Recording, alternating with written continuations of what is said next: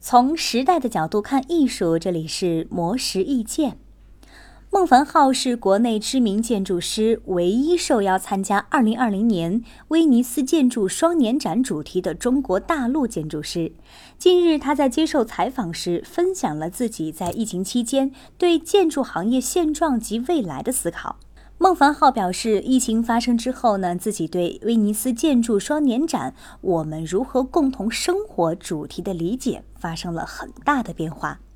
在此之前，他对这一主题并没有特别强烈的共鸣，但是随着疫情波及全球，让他意识到共居生活的难能可贵，并且对人类命运共同体概念感同身受。孟凡浩说。疫情触发了他思考空间公共性的问题。他认为，在信息共享的时代，共享性、公共性并不只是存在物理空间的层面，还可以通过电子屏幕实现虚拟空间的社交和信息的开放共享。他表示，建筑学过去一直以建造为核心，强调物质性，强调永恒。但是在未来，传统建筑学将面临技术革命带来的冲击和挑战。建筑师如何去回应这些问题，是当下一个很重要的课题。谈及本次参与威尼斯建筑双年展的项目。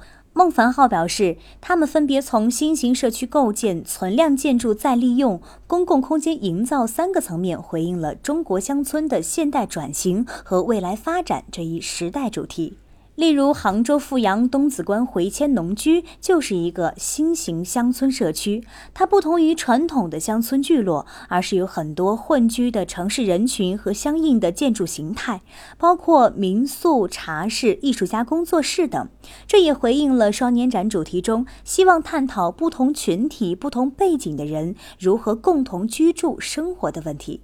此外，孟凡浩还表示，乡村的建设和改造是近些年全社会的热点领域，但其还处于摸索阶段。